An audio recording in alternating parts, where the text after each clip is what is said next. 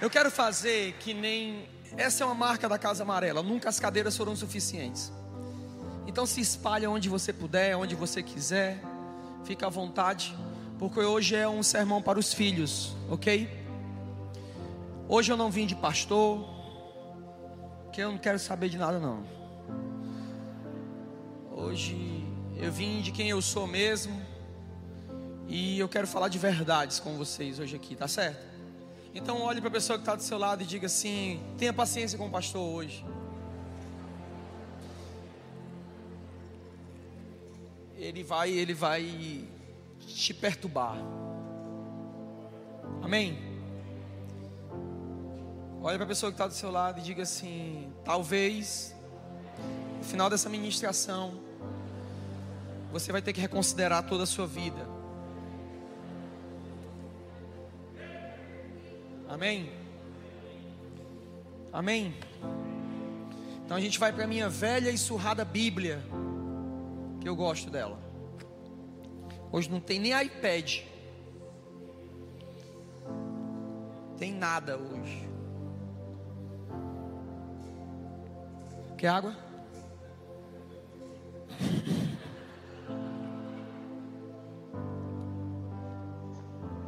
Eu amo muito Jesus. Te amo muito, Jesus.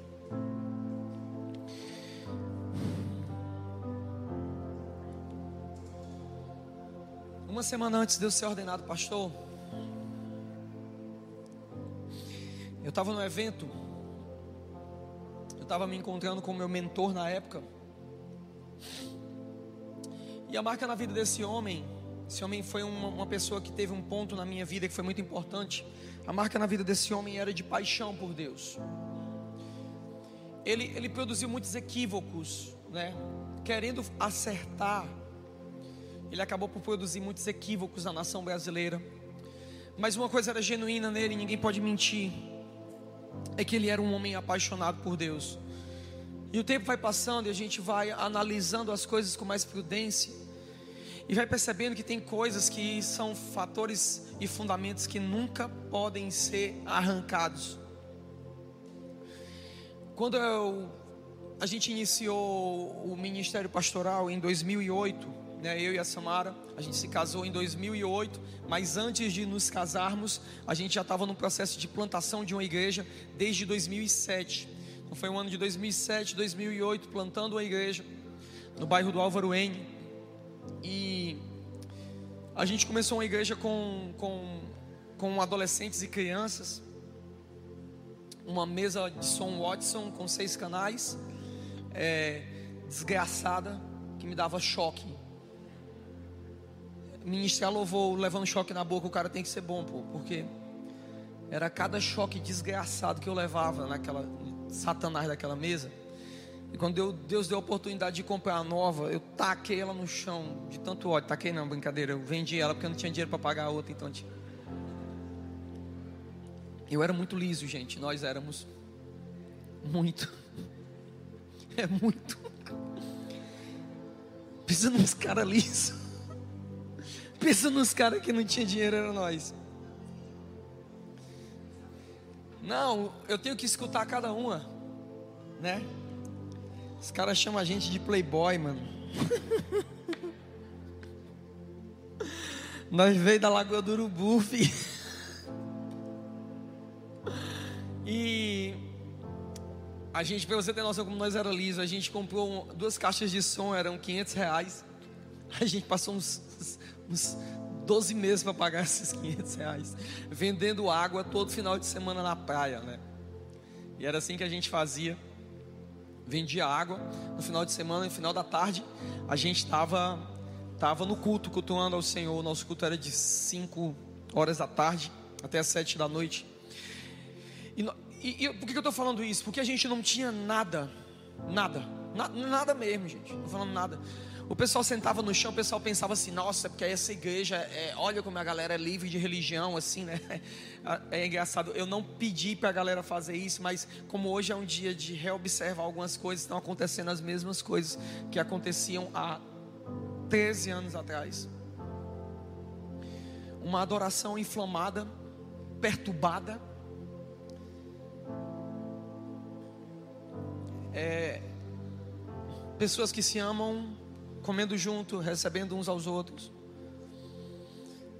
Nós nunca fomos fortes em mostrar a estrutura, nós somos fortes em mostrar paixão e amor. Então a gente sentava no chão porque não tinha cadeira. E assim a gente começava a igreja, era uma igreja de adolescentes e crianças. E ninguém entendia para onde ia aquela, aquela, aquele montante de crianças, né, cara? 30 crianças se reunindo. Os mais velhos, eu não vou dizer quem era aqui. Né? Só quero dizer que o Nandinho estava lá desde o início. A Pamela estava lá desde o início. Respeito o Nandinho e a Pamela. Né? Tem outras pessoas também que estavam lá desde o início, né? Hoje estão meio acabadas assim, mas. Mostra o cavanhaque, mostra o cavanhaque. Tá parecendo um síndico, né? Ele. Não, vem cá, vem cá. Não, todo, todo, síndico de. de não, não, ele não vai vestir Adidas, mas assim, olha do pescoço para cima, ó. Olha do pescoço. Não parece um síndico, né? Ele. O óculosinho de síndico. É para a peça de amanhã. Ah, então é propaganda. Venham amanhã para a peça. E a gente se reunia ali, isso há, há 13 anos atrás, e começávamos. Nós não tínhamos princípios, nós não entendíamos nada sobre os fundamentos do reino, nada. Nós éramos sérios, apesar de sermos. Gente, é por isso que eu invisto tanto no ministério infantil e no ministério de adolescentes e jovens. Porque eu vou te explicar como é que eram as coisas para nós quando nós começamos a igreja. Para nós, descompromissados eram adultos. Para nós, irresponsáveis eram adultos. Porque nós, os solteiros e os jovens, nós cuidávamos das coisas do Senhor. Enquanto os casados cuidavam da sua própria casa. E quando eu estou falando cuidar, é cuidar mesmo. É cuidar mesmo. Todo final de semana, para você ter noção, o nosso nível de engajamento, a gente desenvolveu com 30 pessoas uma equipe que se chamava Equipe Móvel. Então, essa mesma equipe, ela, ela fazia louvor, ela pregava, ela evangelizava de porta em porta. Todos tinham que saber teatro e todos tinham que saber dançar. Para que caso a gente chegasse e todos tinham que saber trabalhar com ofícios manuais. Para que caso a gente fosse para uma igreja, a gente pudesse servir essa igreja com qualquer coisa. Se fosse para fazer um impacto evangelismo na rua, a gente fazia. Se fosse para fazer qualquer coisa a gente faria. E assim a gente começou. Então, durante o final de semana, era uma coisa que nós fazíamos. Nós nos reuníamos toda, toda semana, várias vezes, para estudar a palavra e para orar. E na sexta-feira, rotineiramente, nós fazíamos uma vigília. Toda sexta-feira, isso durante quase dois anos. Toda sexta-feira, num local chamado Caverna, nós nos reuníamos e orávamos a madrugada inteira e nessa madrugada inteira nós nos dividíamos em turnos. E eu estou falando de adolescentes. E nenhuma das meninas engravidou, nenhum deles se relacionaram entre si. Era um movimento de pureza, de santidade, de jejum, de oração. Para você ter noção, naquela época, é, é, todos nós tínhamos votos. E eu não estou falando de jejum de três dias, estou falando de jejum de 40 dias, de 50 dias, 60 dias. Nós andávamos nas ruas vestidos de pano de saco. A maioria de nós tínhamos o cabelo grande, porque nós nos identificávamos como nazireus. E o nazireu, ele tem um voto com o cabelo, com a barba. A gente não tinha nem barba, mano, naquela época. Mas nós, só sei que nós andávamos na rua e os endemoniados se colocavam debaixo das mesas quando nós passávamos. E nós estávamos queimando tudo para Jesus. Tudo. Tudo. Com 13, 14, 7, 8 anos de idade. Quando a gente iniciou a igreja, de fato, Giovanni veio. Giovanni, tu tinha quantos anos quando tu veio para o ministério? Cinco, seis anos. Você vê o Giovanni hoje aí? Respeite o Giovanni. Tem quantos anos, Giovanni? tem 22, então tu está trabalhando para Jesus integralmente, vivendo para Jesus há 17 anos? 17 anos. Ok? Então você precisa respeitar algumas coisas. Por que você precisa respeitar pastora Jamile e o pastor Jacaúna? Ah, mas essa liderança é uma liderança de jovens, é, mas esses jovens, eles não souberam quando eles largaram os joysticks e pegaram as bíblias, as bonecas e, e se agarraram a panfletos evangelísticos. Fortal, dois milhões de pessoas bebendo, se drogando, nós estávamos lá, crianças. Hoje eu penso, meu Deus, eu não teria coragem de liberar, de liberar o, o meu filho para estar numa festa onde a polícia trocava tiros, onde tinha arrastão, onde as pessoas jogavam os cavalos da polícia em cima da gente, e nós estávamos lá evangelizando. 600 almas por evento. Esse era o nosso playground. Essa era a nossa brincadeira. Nós não, não nós não estamos para brincadeira, nós nunca estivemos para brincadeira, nós sempre jogamos duro. Não nos julgue, não, não nos tenha como irresponsáveis, não pense que nós somos moleques mimados, que alcançaram o que nós alcançamos por causa de, ah, de dinheiro, ou que nós compramos alguma coisa, ou que nós compramos pessoas. Não, nós vivemos para Jesus de forma intensa, integral. É assim que nós vivemos. É assim que nós, nós não sabemos, eu, eu não sei.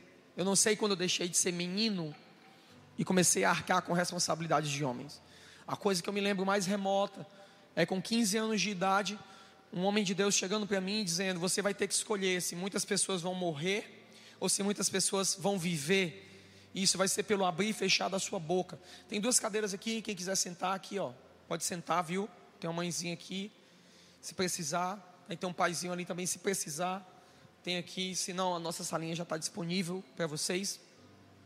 Mas, é, com 15 anos de idade, esse homem falou para mim: Olha, você vai ter que escolher se muitas pessoas vão morrer ou se muitas pessoas vão viver pelo abrir e fechar da sua boca.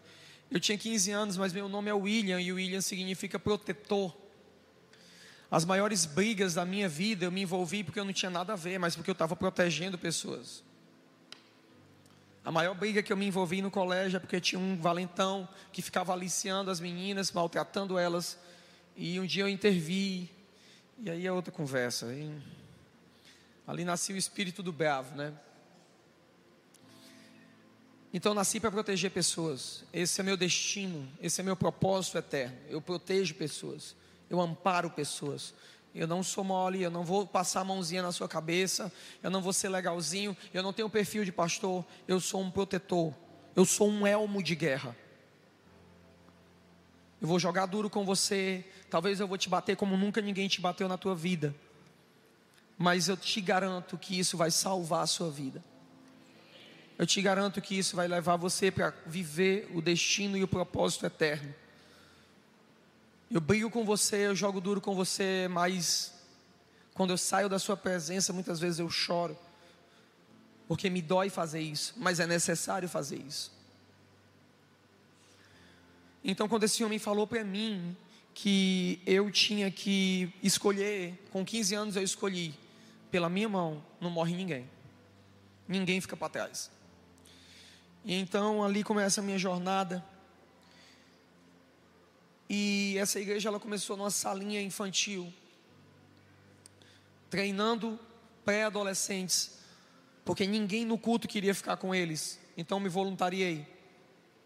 E assim nasceu a liderança dessa casa. Eram crianças de 7, 8, 9, 10, 11 anos de idade. De 11 até 12. A pastora Jamília, eu lidero ela desde os 6 anos de idade. A Ilana, que está ali nas Libras, eu, eu, eu lidero ela desde essa idade. Giovanni, eu conheço ele desde um ano de idade. O Lucas, que não está aqui, da mesma forma. A pastora Samara, desde os 14 anos de idade, o Felipe desde os 15, o Nandinho desde os 30.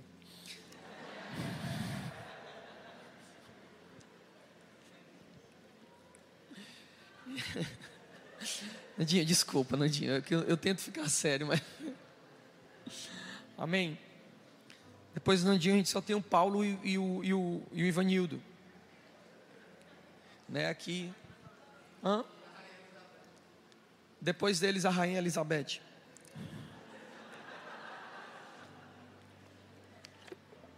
Se você ama o Ivanildo, olhe para ele, ele está ali atrás. Ó. Levanta a mão, Ivanildo.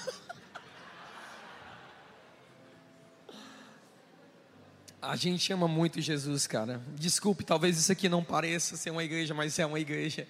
E é uma baita de uma igreja. E uma igreja de verdade. Uau. Pastor Gilberto, não, o pai do pastor Jacaúna, pastor Gilberto Jacaúna, está falando aqui no chat. Falando que foram momentos que nós, como pais, ficávamos muito preocupados quando eles saíam para evangelizar nesses lugares. E apesar de saber que eles iam falar do amor de Jesus Cristo, nós nos preocupávamos. Pastor Peterson também está aqui. E ele também faz parte disso. Foi outro que gastou sua adolescência. Ele não está aqui hoje porque a pastora Laura está com. É, é, um problema com pedras na vesícula e ela está fazendo tratamento, não pode estar aqui. Mas foram outros também que entregaram a sua vida para Jesus desde a adolescência. Obrigados pelos nossos pais, sou grato ao Senhor pelos nossos pais que nos liberaram. E hoje vocês têm uma colheita. Nós estamos afiliados a, a quase 3 mil pessoas nessa nação. Hoje, influenciando essas pessoas diretamente. E tudo isso começou numa salinha infantil. E era só isso, nós não tínhamos nada, só paixão por Deus. Os pais vinham pegar os meninos e terminava o culto dos adultos e quando eles chegavam na salinha, eles estavam prostrados no chão. E aí começou a chegar o ponto que os pais procuravam os pastores e ficavam preocupados, porque os filhos estavam vivendo um nível de santidade, busca e procura que, que, que afetava a vida dos pais. Ah, uau. Eu não tenho nada programado para hoje, nada. Eu só estou contando uma história. Porque quando eu conto essa história, eu deito você sobre os ossos do seu ministério.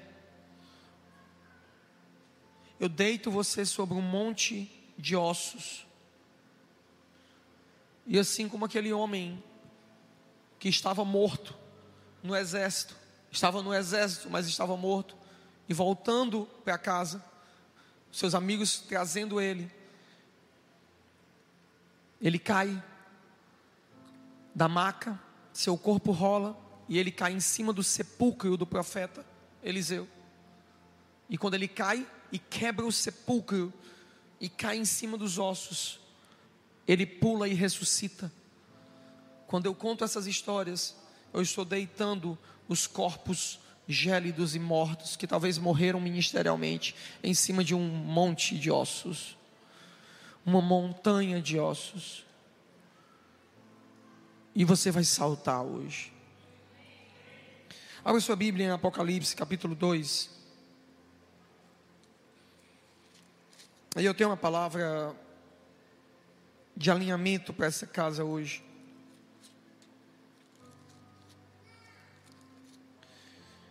Amém? Apocalipse capítulo 2, eu não sei se o pessoal da mídia está aqui. Ótimo, obrigado.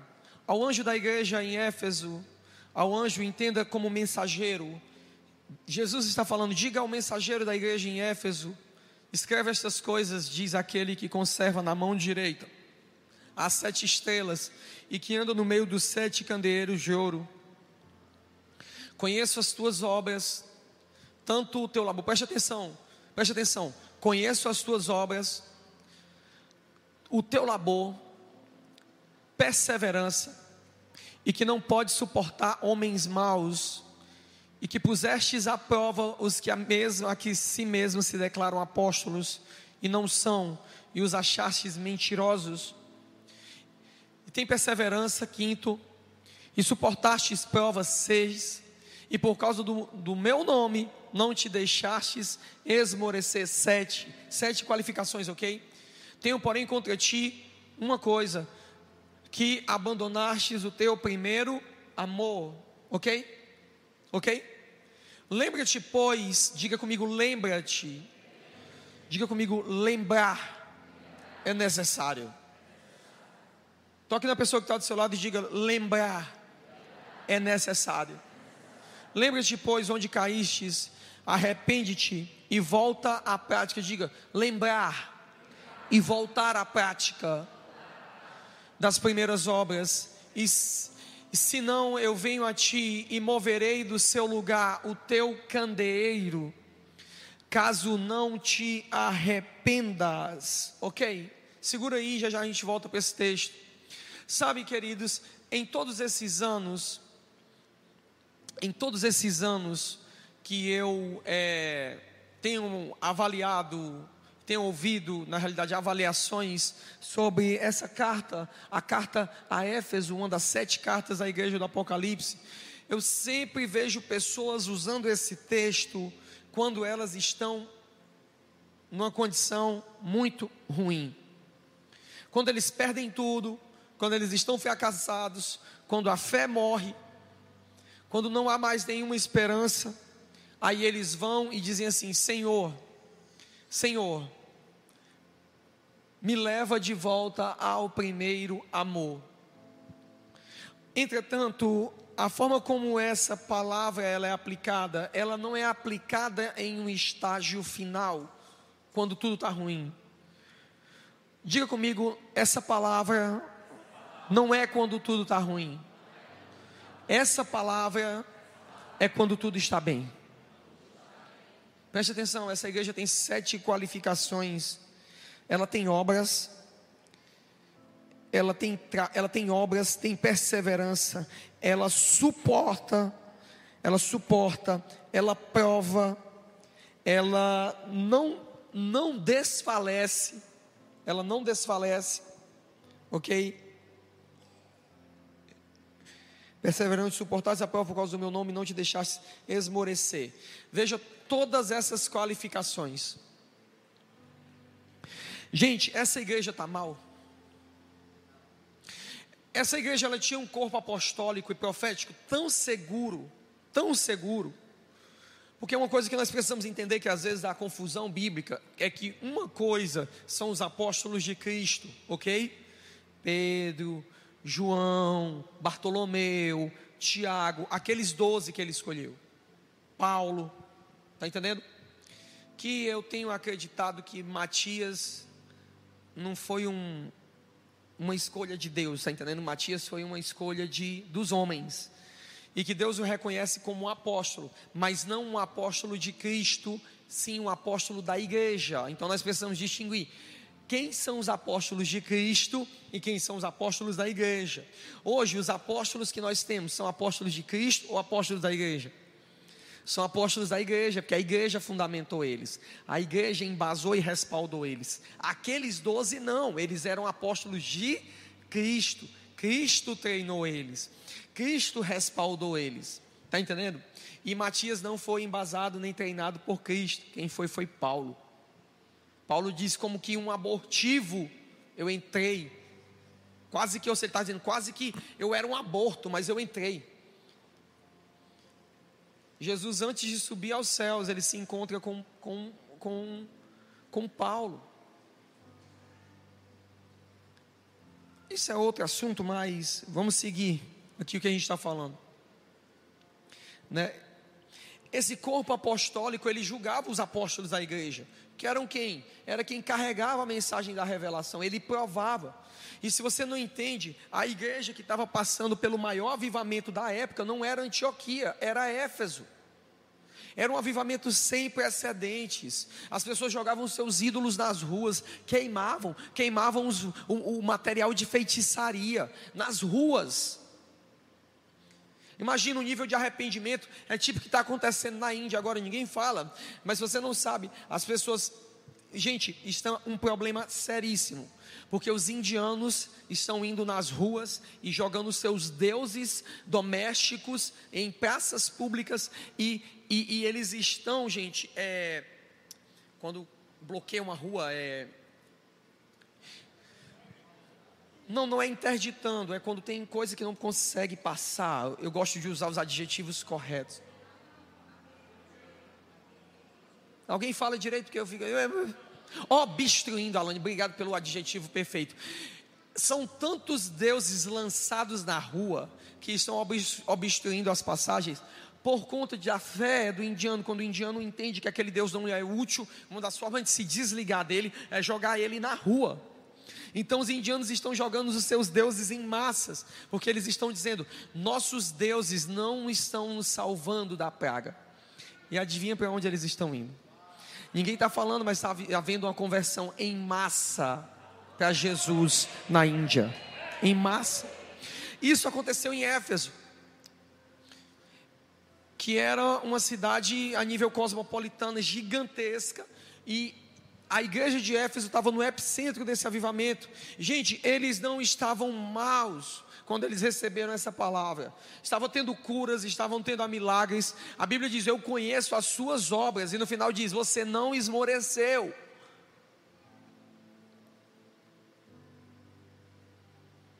Sabe o que é que parece? Parece nós. Eita, pastor, como é que tu me traz uma palavra dessa no domingo? É, trago para você. Porque eu prefiro que você fique com raiva, mas fique queimando, do que você fique feliz comigo e o fogo se apague. Temos treinado times proféticos, temos treinado times de cura. Vejam o que aconteceu nas nossas últimas reuniões. Pessoas com experiências e mais experiências.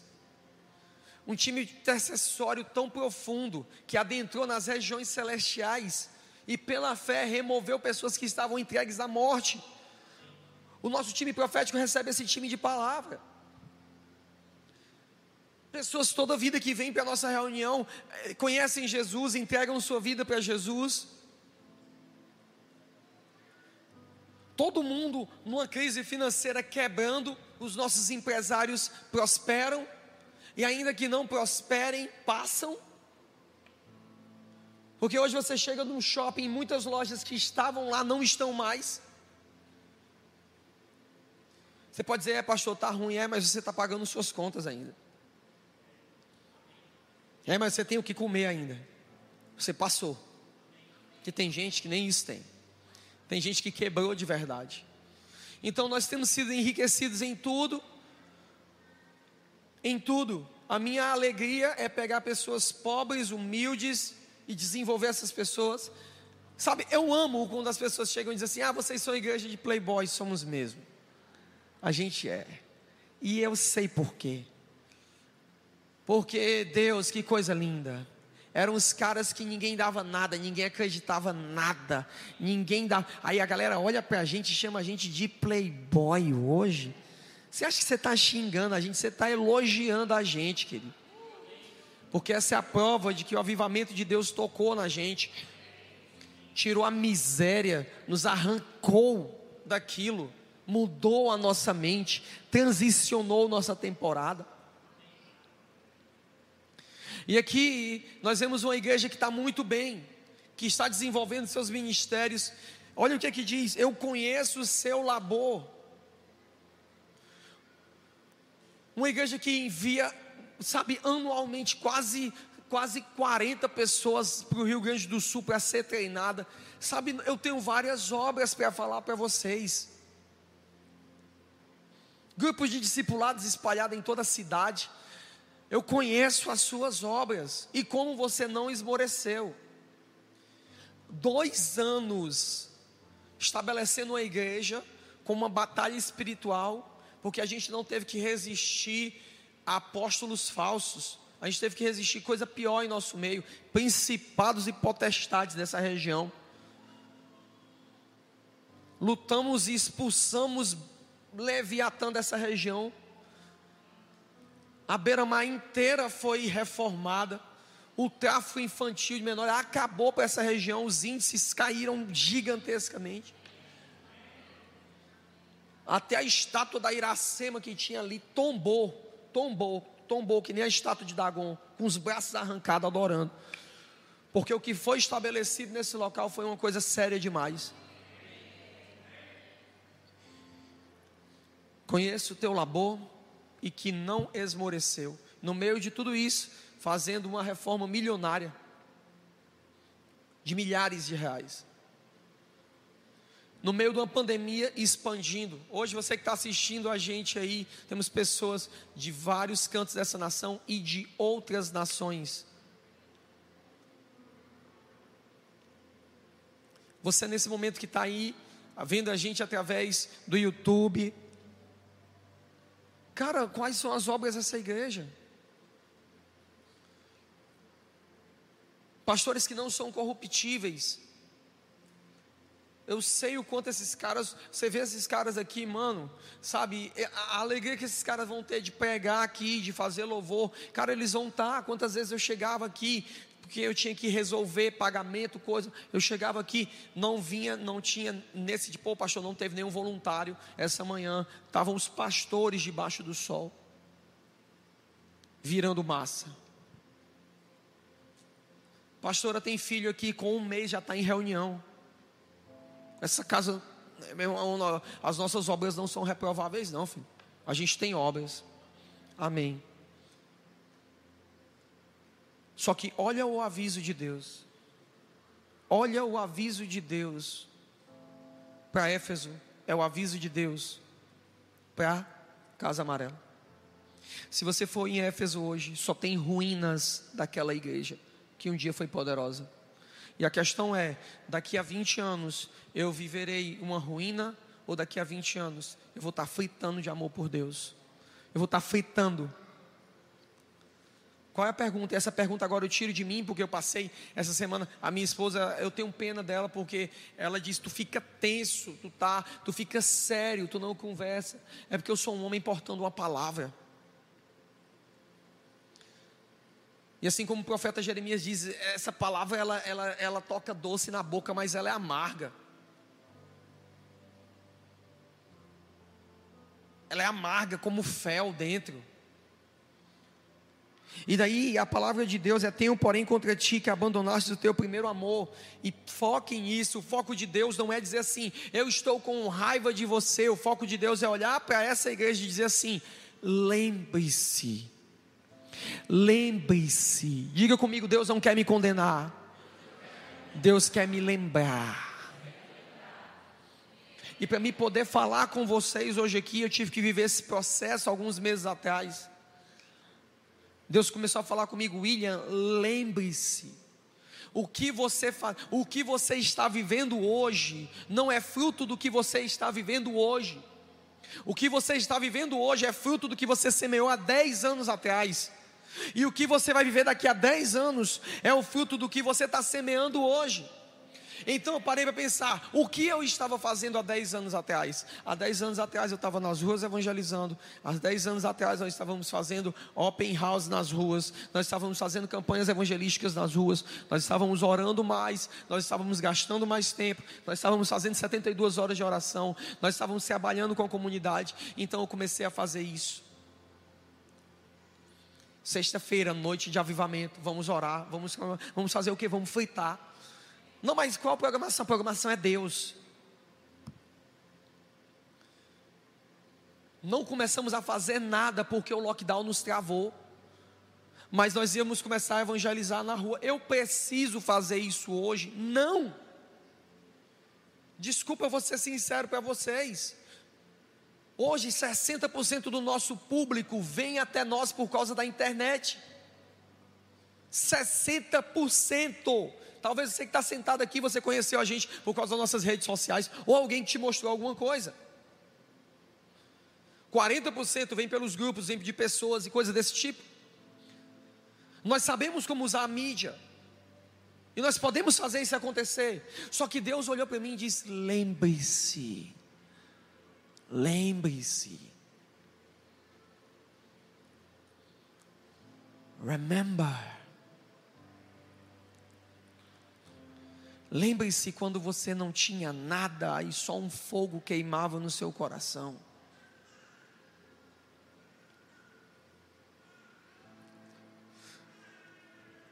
Essa igreja toda é acompanhada, eu não preciso sair para a rua, as coisas poderiam acontecer.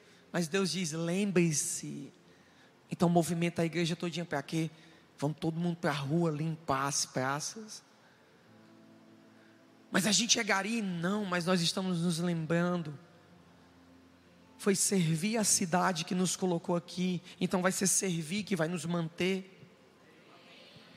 Lembre-se, porque senão eu vou tirar o seu candeeiro, lamparina, luz. Diga comigo, apagar a luz. Sabe qual é o problema que nós temos? É que nós achamos que quando nós estamos em evidência e tudo está dando certo na gente, a gente começa a achar que de fato, de fato é o nosso esforço, de fato é porque agora nós sabemos, de fato agora eu sei. Esse é o erro de Ló. Ló saiu de casa com Abraão, ele era só um órfão, que o tio ficou com pena e disse: Vem comigo. 20 anos depois, o Ló estava grandão, o Ló tinha seus empregados, o Ló tinha seus rebanhos. Ele olhou para o tio e por um momento ele pensou: É, eu sei fazer. Ele esqueceu que ele era abençoado, não era por causa dele, ele era abençoado porque ele andava com a pessoa bendita. Para de ser bobo. Para de achar que o que está dando certo na sua vida é por causa do seu esforço. Deixa de ser bobo. O que está dando certo é porque você foi humilde. O que está dando certo é que quando não tinha nada, você estava lá, servindo Jesus, amando Jesus. Jesus cuida de mim, cuida da minha casa, eu estou servindo. Então essa palavra tem níveis. Nós estamos num tempo agora onde nós estamos fazendo uma transição gigantesca nos ministérios. Ano passado eu entendi quem estava na crise, quem estava voltando, mas agora eu preciso falar. Primeiro eu falei para o povo, agora eu falo para os líderes. Nós estamos, às vezes, vamos fazer uma escala. Não, não tenho tempo. Por quê? Porque eu tenho trabalho. Aí eu olho assim, meu Deus, quem te deu esse trabalho? E antes tu era humilde. Não, não vou mais para o open house. Não, porque agora eu sou empresário.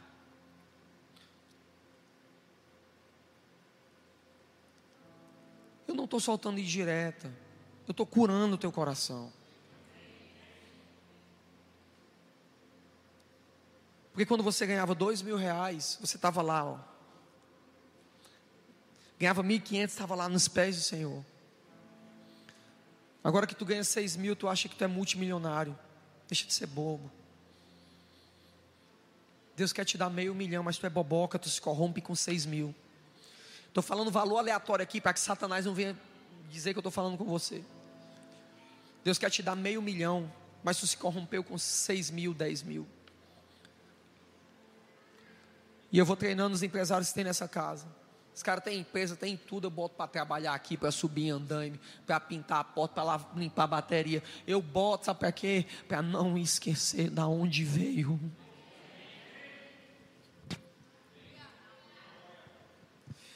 No dia da operação, no dia da operação resplandecer, a gente estava lá na praça, todo mundo limpando, eu cuidando da mídia. Tem um momento que eu olho e disse, eu não vou cuidar da mídia, eu preciso pegar a enxada. E me lembrar dos meus tempos nas missões. E lembrar que eu tenho calos que ficaram enrijecidos, que uma, uma enxada não me agrade mais. Que eu já trabalhei, eu sei como é que é. E eu estava lá. Pra, pra. Eu olho os líderes, os pastores estão lá. Pra, pra. Lembre-se. Não, não posso mais ficar para abrir uma porta nessa recepção. Eu não posso mais. Não, eu cuidar de pessoas, abrir um open house. Não, porque você cresceu. Cuidado, não se esqueça. Quem te deu a luz que você tem hoje foi o Senhor. Se você não tiver zelo, Ele vai apagar ela. Poxa, pastor, tu tá azedo hoje. Tô. Tô porque eu quero salvar a tua vida. Se você souber o tanto de amor que tem no meu coração agora aqui.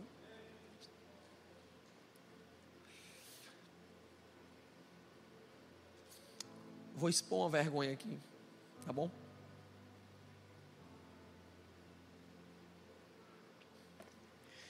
Três meses atrás eu estava bem, cara, cara, vocês sabem, velho. A gente voltou da escola. Vocês sabem o que é que estava despontando aqui, gente de todo o Brasil e outras nações compartilhando o que estava acontecendo curas, milagres, prodígios, profetas. Uau!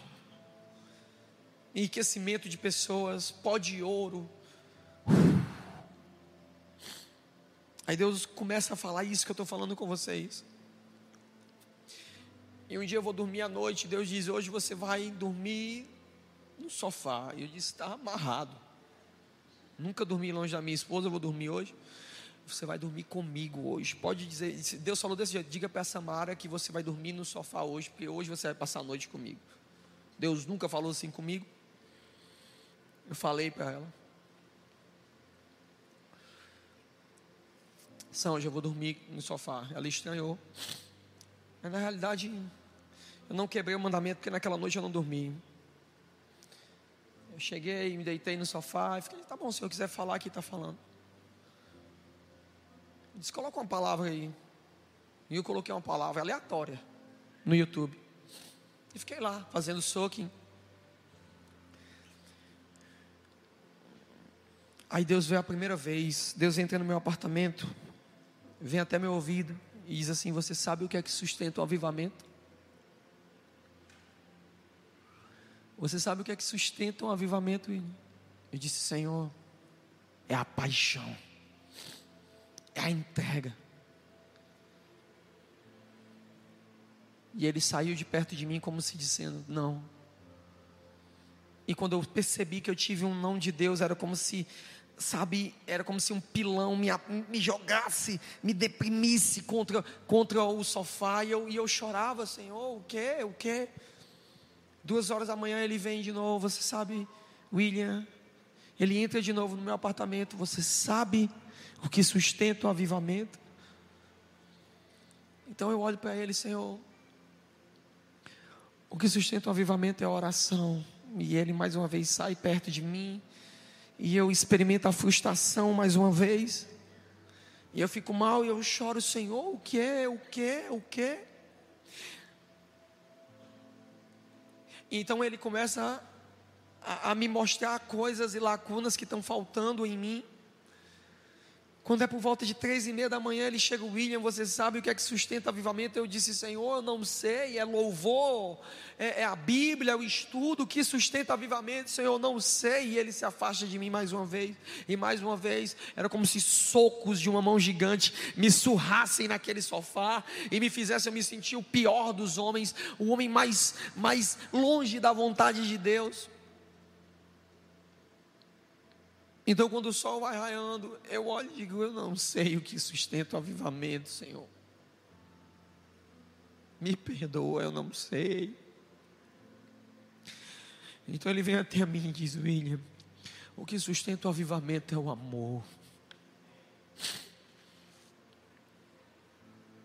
William, você está grande, né? Você está cercado de líderes. Você tem amigos na nação, mas você não ama a igreja da sua cidade. Você não anda com eles porque você acredita que eles vão prejudicar a tua imagem, que eles são irresponsáveis, porque foi ensinado para você que quem anda com os grandes sobe para a mesa dos grandes e quem anda com os pequenos é arrastado para a mesa dos pequenos. E o William, meu amor, está muito longe, muito longe de uns cursos de coach. Eu não estou falando nada contra coach, eu estou falando dessa verdade. Isso de fato é um princípio financeiro e um princípio administrativo. Você precisa andar com pessoas que sabem mais, pessoas que têm mais coisas para te oferecer, porque elas te puxam para cima. Se você só anda com aquele nível de pessoas, você vai continuar sendo o mesmo. Só que isso não se aplica no reino. No reino tem outra mecânica, o maior é o menor. E o menor é o maior. E Deus começou, vai lá. Tem uma mesa de pastores aqui em Fortaleza, diz, vai lá. Vai conhecer teus irmãos. Eu disse, Senhor, não me faça isso, pastor. Não me faça isso. Disse, você perguntou o que é que sustentaria o que vocês estão vivendo. Eu estou te dizendo, é amar, é andar junto. Este foi o meu lembrar. Porque quando não se tem nada, querer caminhar com outros é fácil. Agora, quando se tem uma reputação a zelar, quando se tem um nome a zelar, é perigoso. Então eu chamei um amigo meu que participava da mesa e falei assim: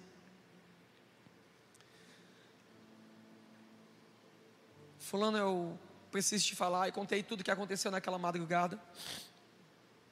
E eu olhei e falei para ele: Eu quero ir para a mesa e tal. Ele ficou surpreso: Tá bom, vou te levar. Então, quando foi do domingo para a segunda, eu disse: Eu não vou, eu não vou, eu não vou. Daí eu vou escutar um sermão do meu pastor. E, e eu vou escutar um sermão do meu pastor e, e de repente ele ele está ali e cara, meu pastor, o meu pastor ele ele prega sobre tudo, mas nesse dia ele falou de amor. E, e parece e parece que que parece que era para mim. Aquele dia de fato era para mim. Ele olha e diz assim: Eu tinha um problema. Minha filha, pode botar lá. Ele olha para mim e fala assim: Para mim não, ele estava pregando, mas eu entendi que. Vai lá, filha, relaxa, fique em paz.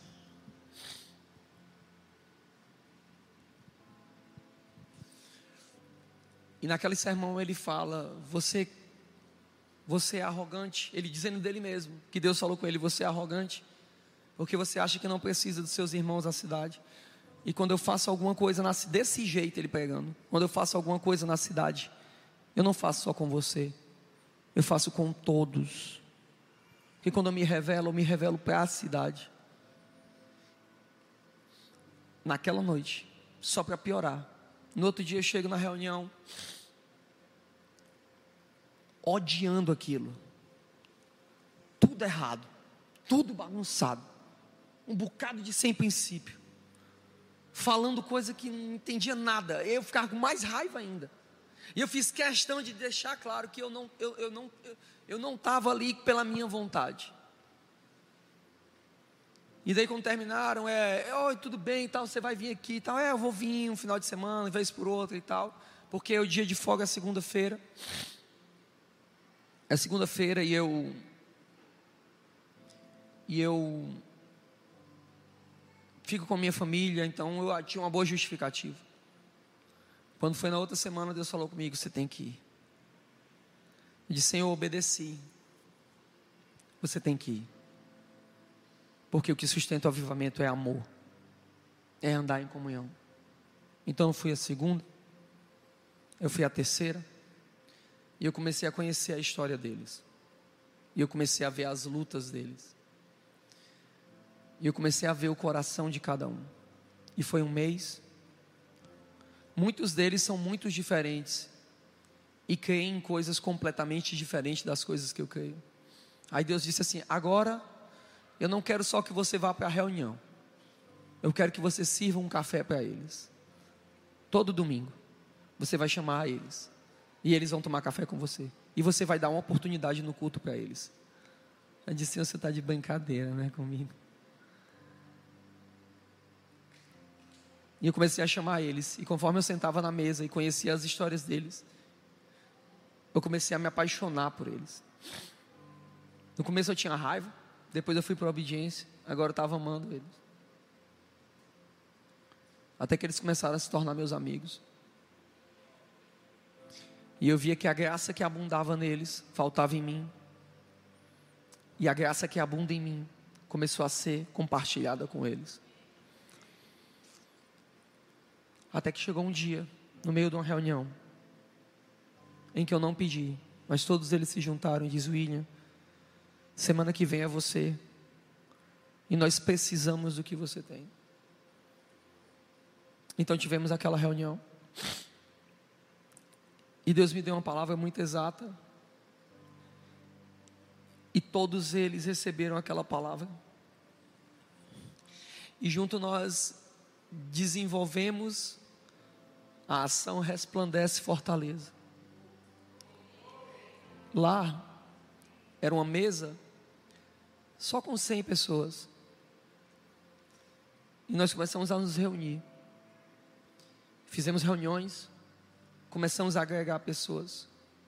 Hoje, existem já 60 denominações. Calma. E dessas 60 denominações, tem denominação que só uma tem mil igrejas no estado do Ceará e 100 igrejas aqui na capital. Para a nossa operação, nós estamos com estimativa de 40 a 50 mil pessoas trabalhando na cidade inteira, dia 29.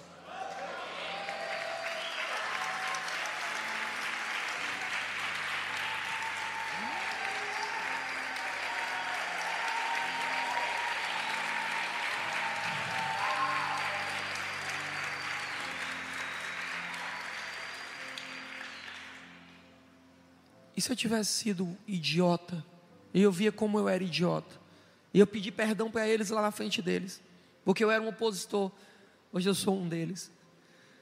Eu não me vergonho de ser chamado irmão deles. Aí tinha meus pastores amigos da cidade que eram contra eles. Como é que tu vai andar com eles? Aí eu só de cachorrada. Eu marquei uma reunião com eles. Todos na mesma mesa. Sabe o que aconteceu? Eles se reconciliaram. Hoje é um só corpo, um só time, um só espírito, um só batismo. O que sustenta o avivamento é o amor. Você precisa voltar, se lembrar onde foi que você caiu. E onde eu tinha caído era na unidade, mas onde você caiu? Eu quero mostrar algumas fotos para vocês. Eu, Giovanni, eu acho que tu sabe a cronologia, né?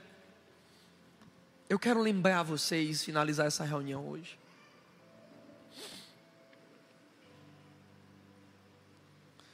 Ok? Eu quero mostrar algumas fotos para vocês. Eu quero explicar algumas coisas.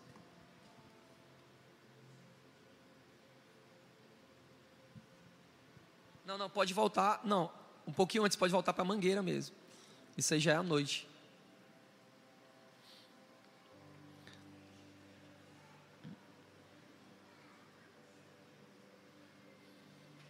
Mangueira durante o dia.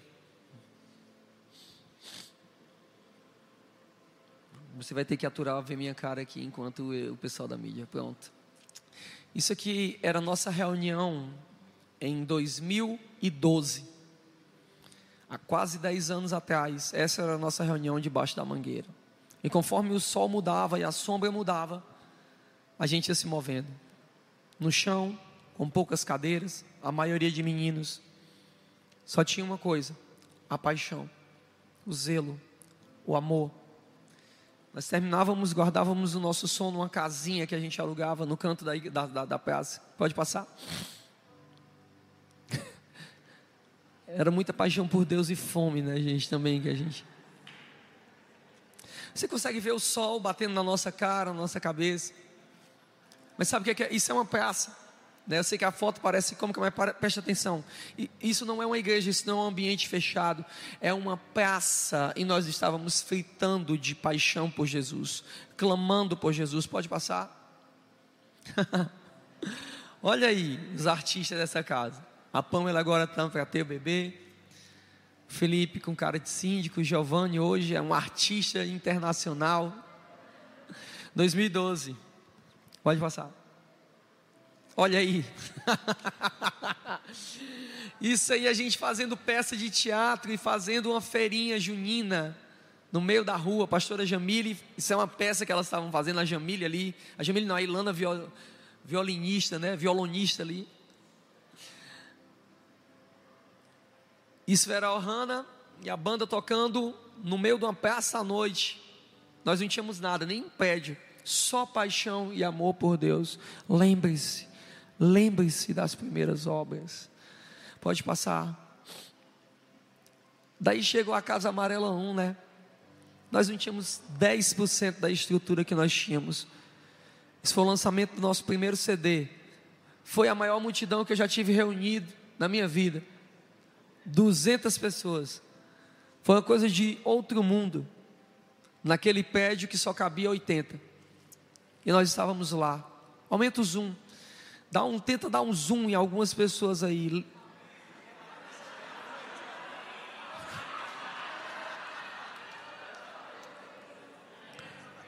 Lembre-se.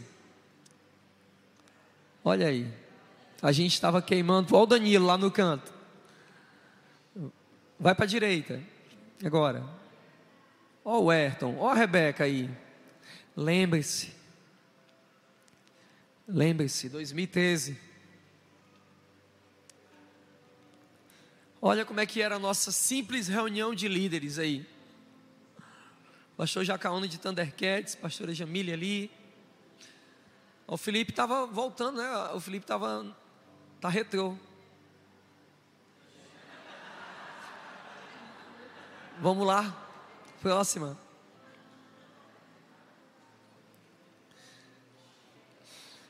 (2014) Operação Pão e Vinho nas ruas. Nós celebrávamos a ceia, onde pessoas tinham morrido nesse dia. Foi o final da operação. Nós estávamos com o nosso carrinho de, de trenzinho, carreta furacão. E nesse dia os meninos se vestiram de Minnie, né? Uma menina chegou, oi Minnie, eu te amo. Aí era o Lucas que estava, eu te amo também. Minnie, seu pé tem cabelo. O Rodrigo de Capitão América e o Nacélio de Homem-Aranha.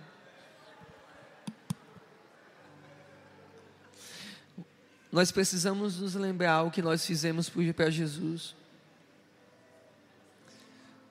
Passa. Quando nós íamos para a praia e sem nenhuma estrutura, nós realizávamos o Open Praia. Centenas de pessoas com fome e sede de Jesus. Metrópole, correria para Cristo. Essa reunião era meia-noite meia-noite, nós estávamos fritando por Jesus, trabalhando para Jesus, trabalhando para Jesus, trabalhando. Lembre-se, pode passar. Influencidades acontecendo, celebrando cafés com os bombeiros dessa cidade, em ações com os garis.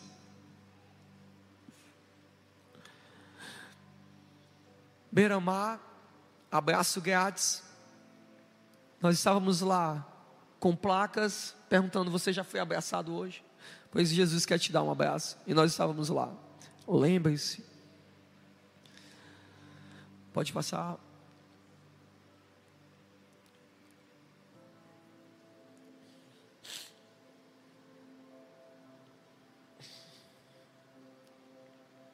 O problema é que às vezes Deus nos sobe tanto para o colo dele e a gente vai e tem uma postura que a gente quer colocar Deus para fora do trono e sentar no lugar dele.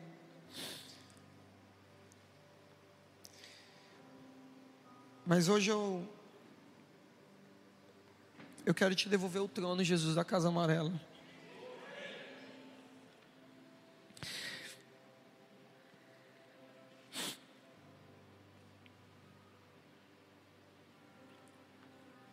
E eu quero perguntar para você: será que você não tem que voltar hoje? Será que não é um dia de voltar? É um ato simbólico. Mas eu estou voltando, Pai. Ei, Jesus.